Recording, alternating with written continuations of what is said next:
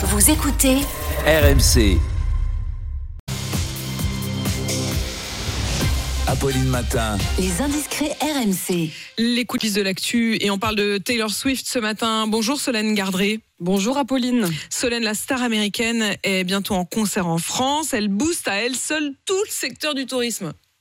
Oui, ce chiffre, tout d'abord, 64% des chambres d'hôtel à Lyon sont déjà réservées les 2 et 3 juin, alors que le reste du mois, on tourne autour de 20 à 30% selon le cabinet d'études MKG.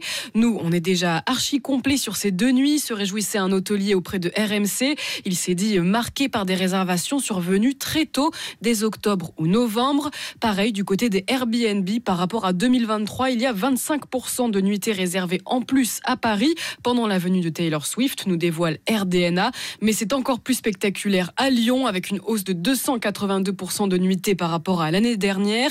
Du côté des fans, plusieurs nous disent qu'ils resteront euh, quelques jours pour visiter Lyon ou Paris et même une ou deux semaines pour les nombreux fans américains.